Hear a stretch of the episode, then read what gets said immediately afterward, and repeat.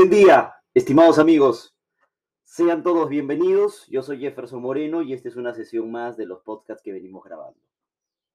Miren, quiero empezar explicándoles por qué el tema, por qué el título, por qué el lema que le hemos puesto, ¿no? ¿Por qué no grabamos las declaraciones? Es algo que me he venido preguntando todo este fin de semana, todo el fin de semana. Les voy a contar la experiencia y a ver si, logramos absolver la duda.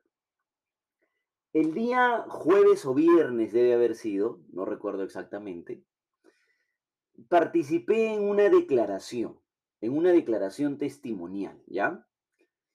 Y como ustedes bien saben, en el Perú, cuando un testigo declara, lo que sucede es que se convoca a las partes, las que deseen acudir, el testigo se sienta frente al fiscal o frente al policía o frente a quien esté eh, transcribiendo lo que literalmente va a decir, ¿no?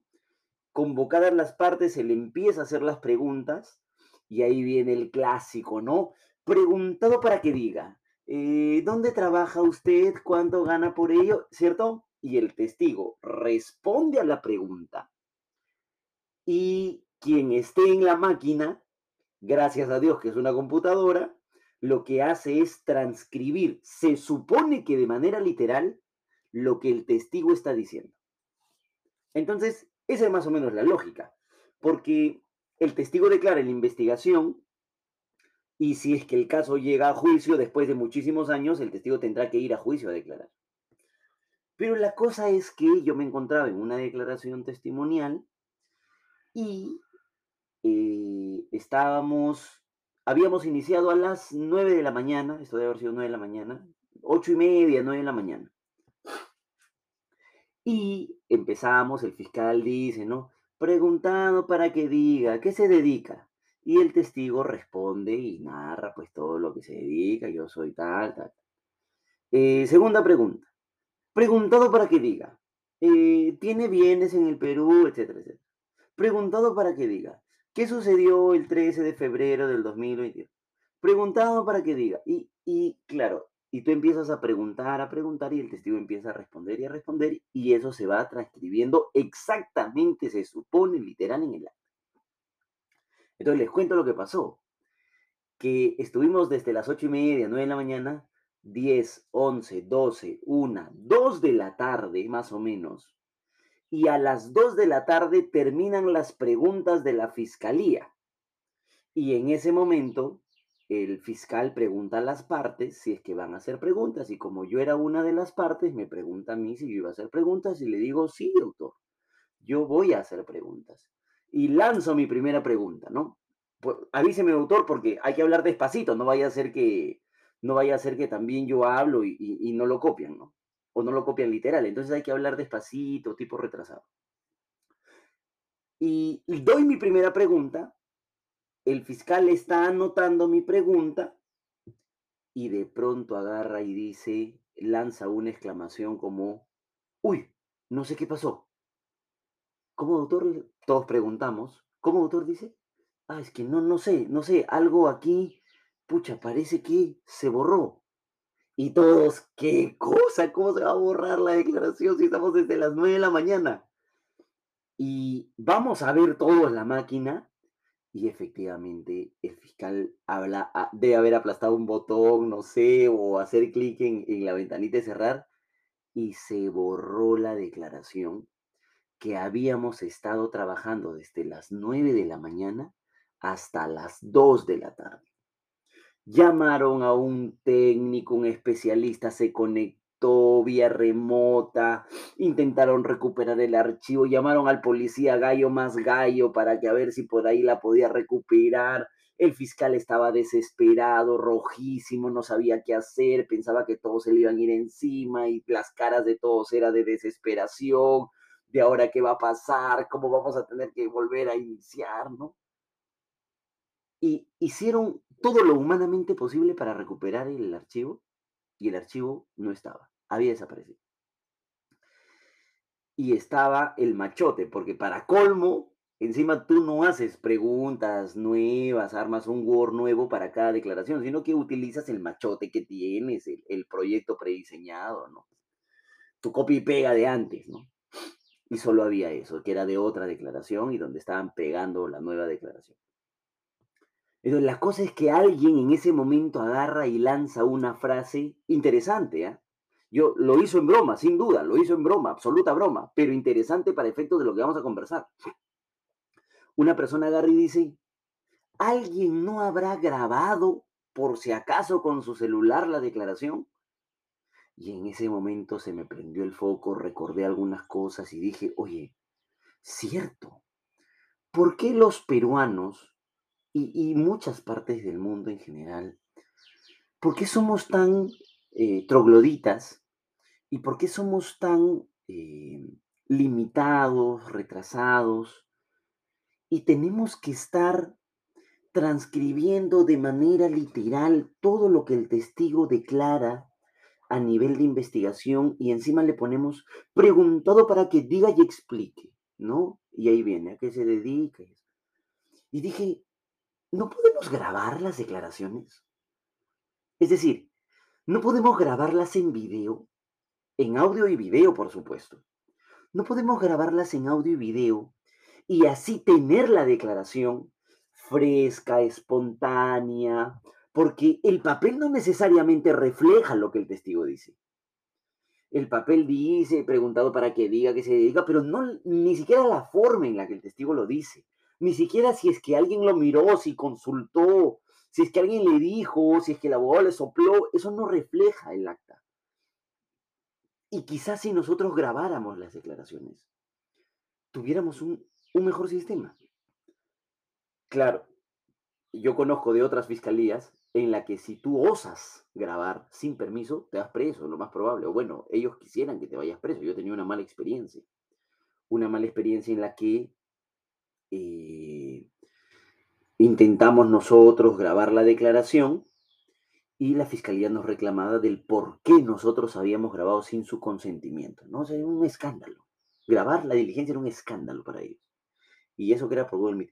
E inclusive Victoria, Victoria Melgarejo, que trabaja conmigo, un día participó en una declaración testimonial a nivel de investigación también, o perdón, de, de, acusada, en la declaración del, perdón, en la declaración de la investigada que nosotros defendíamos, eh, Fiscalía le mandó la transcripción y Victoria se dio cuenta de que la transcripción no decía nada de lo que la investigada había dicho. O sea, había puesto una cosa totalmente diferente. Y felizmente, Fiscalía, eh, Victoria sí tenía la grabación. Intentábamos por ahí, se peleó, la fiscal no quería, ella decía que no, que había que volver a hacerlo y nosotros teníamos la declaración, así que tuvimos que hacer la transcripción y presentarla, ¿no? Entonces yo me he puesto a, pensar en eso, porque, miren, la lógica es esta, la lógica es esta. Tú estás en etapa de investigación, el testigo va y declara a la fiscalía, a la policía. Si es, un, si es un fiscal que no quiere investigar él, como pasa en el Perú, lo manda a la policía, o si no, en algunos casos muy excepcionales, los investiga directamente el fiscal y reciben la declaración de la persona, testigo, investigada, etcétera, quien vaya. Como les decía al inicio, esto se registra en un acta, hay que tipearlo exacto, se hacen preguntas, las respuestas, lo que pasa en el momento no se registra, simplemente queda la pregunta y la respuesta, tanto el fiscal como de las partes.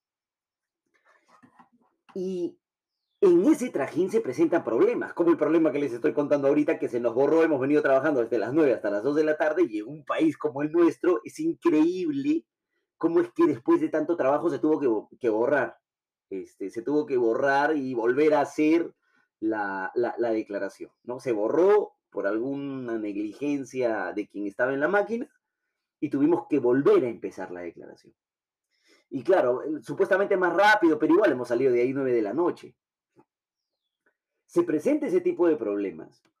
Y se presentan otro tipo de problemas, por ejemplo, a mí me, me, requirieron ahora, dijeron que me iban a denunciar por desobediencia a la autoridad porque no he ido a firmar una declaración que se hizo de manera virtual, pero no porque no quiera, sino porque no puedo. O sea, estoy trabajando en mil cosas y los días que puedo ir a firmar la declaración, me dicen, no, no, hoy día no ha venido el asistente, está, todos estamos con COVID acá, no estamos trabajando. Y, y es difícil y poder firmar la bendita declaración que hicimos por Google Meet. ¿Por qué? Porque hay que firmar un bendito papel. ¿no? Eh, y hay, uno, hay un grupo de problemas que también se presentan si nosotros seguimos trabajando de esta manera. Por ejemplo, no necesariamente, en algunos casos, quien apunta, o sea, quien está en la máquina registrando lo que el testigo dice, no lo registra de manera literal, sino que en algunos casos él consigna lo que interpreta. Sea, lo dice, ha querido decir que no, que no tiene.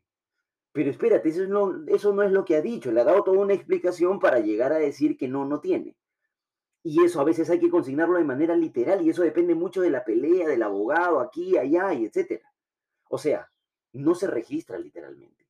Y como no se registra literalmente, lo que normalmente tenemos que hacer los abogados que acompañamos a declarantes es prepararlos antes. Y lo que les tenemos que decir es, por favor, cuando llegues tienes que hablar como, tienes que hablar muy lento, ¿sí? Tienes que hablar pausadito. Pero Jefferson, parezco idiota. Sí, pero tienes que hacerlo así. No, no podrías declarar como si yo grabara mi podcast, emocionado, rápido, acelerado. Eso no puedes hacerlo. Tú tienes que ir y decir, sí, mi nombre es Jefferson Moreno Nieves. Identificado con...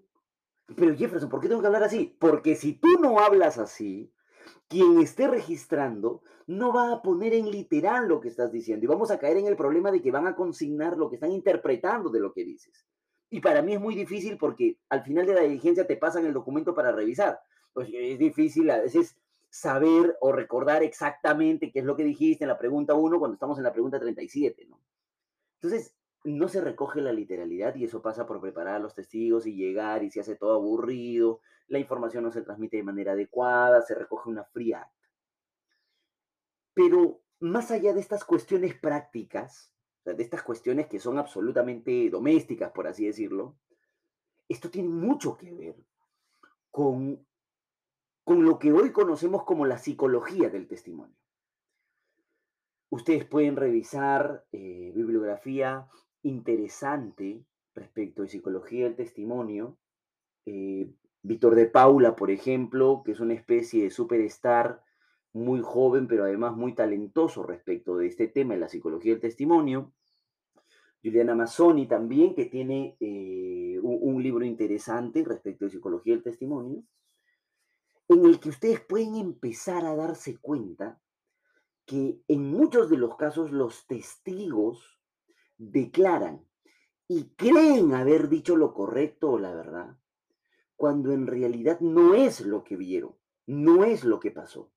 Esa es la psicología del testimonio. O sea, y, Víctor de Paula, por ejemplo, pone un ejemplo bastante básico y dice, eh, tú tienes una esposa y van a salir a pasear hoy día que es domingo y como van a salir a pasear, tu esposa te dice, oye, estás bajando la llave del carro, ¿no? Y tú dices, sí, claro, acá lo tengo.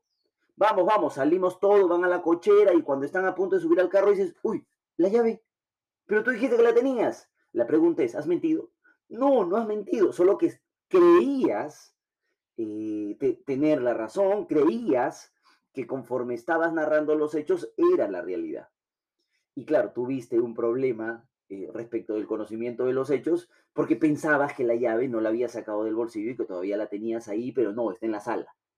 Esos son problemas que presenta la psicología del testimonio. Es decir, testigos que no necesariamente, o, así lo ponen, que diciendo la verdad podrían mentir. ¿No? O sea, es una cuestión bastante interesante.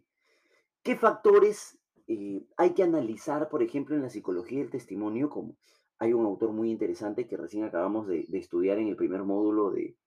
Yo estoy llevando un curso ahora de, razonamiento probatorio en la Universidad de Girona y el primer autor que, básicamente hemos analizado a profundidad y todo es este Daniel González Lajer que sostiene que en la declaración de un testigo, de una persona, o eh, finalmente respecto de los hechos en general, pueden existir problemas de percepción. O sea, tú no ves lo mismo que una persona eh, con diferentes características físicas, inclusive. Pueden haber problemas de percepción en, cómo recibes la información. Pero también pueden haber problemas luego, una vez que recibes la información, problemas de interpretación. Porque la información no simplemente la recibes, sino que también la procesas. y tú la procesas conforme a tus propias experiencias, conforme, conforme a tus propias vivencias, conforme a tus propios conocimientos, etc. Entonces, pueden haber problemas en la percepción, pero también pueden haber problemas en la interpretación de los hechos y luego recién viene la narración de parte del declarante. Eso es lo que analiza básicamente, yo creo, a nivel general. Ustedes tendrían que profundizar un poquito si les gusta el tema, pero a nivel general a mí me parece que esto es lo que analiza la psicología del testimonio. Entonces, ¿qué sucede? Que en el proceso penal, la declaración de una persona en etapa de investigación no condena ni absuelve, no sirve. Lo, para lo único que sirve es para generar o intentar generar convicción en el director de la investigación, que es el fiscal, para que tome decisiones, para decidir si archiva, si formaliza, si acusa, si sobresee. Para eso sirve. Excepcionalísimamente sirve en juicio en dos supuestos, para evidenciar contradicción y para refrescar memoria, totalmente de acuerdo y excepcionalísimamente podría darse lectura íntegra a la declaración, por supuesto, en, temas muy, muy, muy excepcionales, cuando el testigo no se presenta, fallecido, etc. O sea, estos supuestos yo sé que ustedes lo conocen además. Pero lo que les quiero decir es que la declaración, como regla general en investigación, no sirve. Solamente eh, tiene sustento en que va a entregar información a quien va a decidir, al fiscal. Pero con eso no te condenan o te absuelven, o sea, en el juicio no sirve como regla general estoy diciendo, va no, ya perdón ha dicho y me hacen un escándalo. Si la declaración de la investigación eh, va a intentar recopilar información, porque es el momento más fresco que se tiene a la persona. Acaban de suceder los hechos y lo llamas a declarar en la investigación, entonces lo tienes fresco, la información es la ultimita. Cuando tú lo llames a juicio, a declarar ese testigo, si el caso llega a juicio, ¿Después de cuánto tiempo lo llamarás? ¿Al mes, a los dos meses? ¿O en un sistema como el peruano lo llamas al año, a los dos años, a los tres años, ¿cierto? Entonces, ¿cuál declaración será mejor? ¿La que tenías fresquita luego de los hechos o la que el testigo te dará después de tres años en el juicio? Obviamente la que tenías fresquita, fresquita, ¿no? Pero ¿cuál es el problema? Que la frescura la perdiste porque la declaración del testigo espontánea, libre y adecuada, y además muy cerca al momento de los hechos, la plasmaste en un papel frío que no se sonroja. Entonces viene el tema ahí, si es que sería adecuado registrar esa declaración, no en un papel frío, sino en una grabación. Y esa grabación te va a dar la frescura necesaria para saber cuál es la verdad de los hechos o por lo menos lo que el testigo ha percibido independientemente de los problemas de percepción e interpretación que se puedan presentar y que hemos conversado ahora. Pero si tú tienes esa grabación en audio y video, te ahorrarías muchos problemas. O sea, la tontería de estar tipeando y decir, preguntado para que diga, ¿no? O sea, te ahorras esa tontería, te ahorras el problema logístico además que implica esto de, uy, se me borró, te ahorras los problemas de trámite, de la firma y etcétera, y tienes la grabación hecha. Tienes la grabación hecha.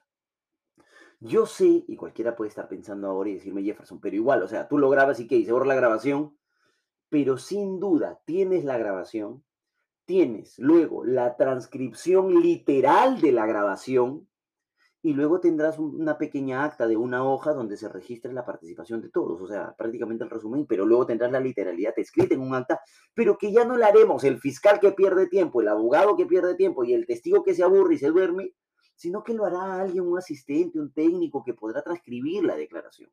No. Entonces, puede mejorar el tema.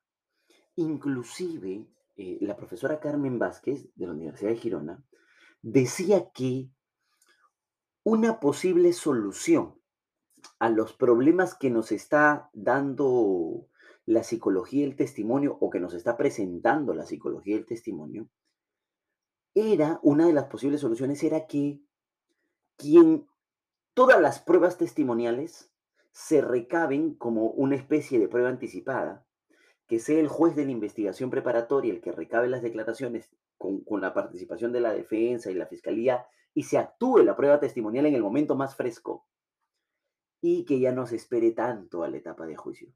Por ahí yo tengo mis dudas y todo, ¿no? Pero, ¿por qué, ¿por qué tengo mis dudas? Porque, por ejemplo, la litigación oral en juicio sirve siempre y cuando tú tengas una declaración previa del testigo. Entonces, yo creo que sí necesariamente vamos a requerir una declaración inicial en la investigación, no como prueba anticipada, sino grabada, sí, pero con participación del fiscal, la defensa y todo. O sea, lo que hacemos hoy día, pero no necesariamente con el sistema que tenemos de preguntado para que diga cómo es que se llama. O sea, eso no, sino que, señor, ¿cómo se llama usted? Pero grabado, ¿no? Todo grabado y registrado, y luego eso pasará a un acta en la que ya no vamos a perder tiempo todos.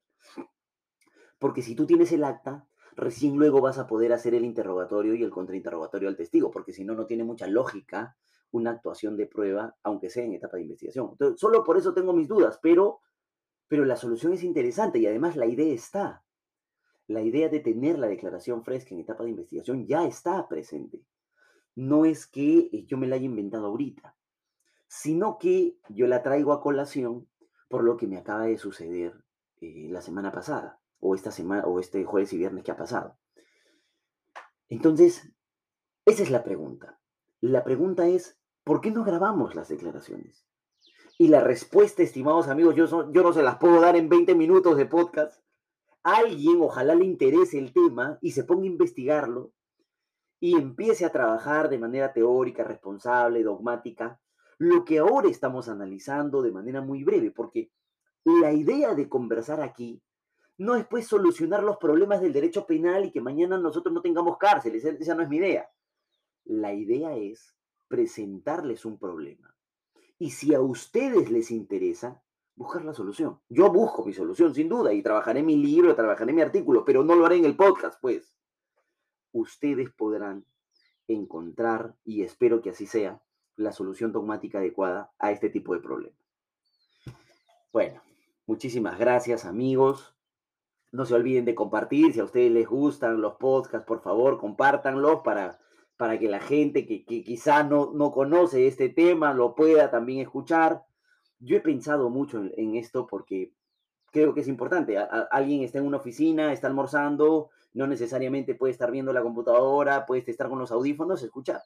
Puedes transportarte en dos horas y escuchar. Puedes estar en el baño y escuchar. O sea, antes de dormir te puedes echar y escuchar. Así que si de verdad les gusta la información, ayúdenme compartiéndola. Así que nos vemos la próxima semana. Un fuerte abrazo. Cuídense mucho.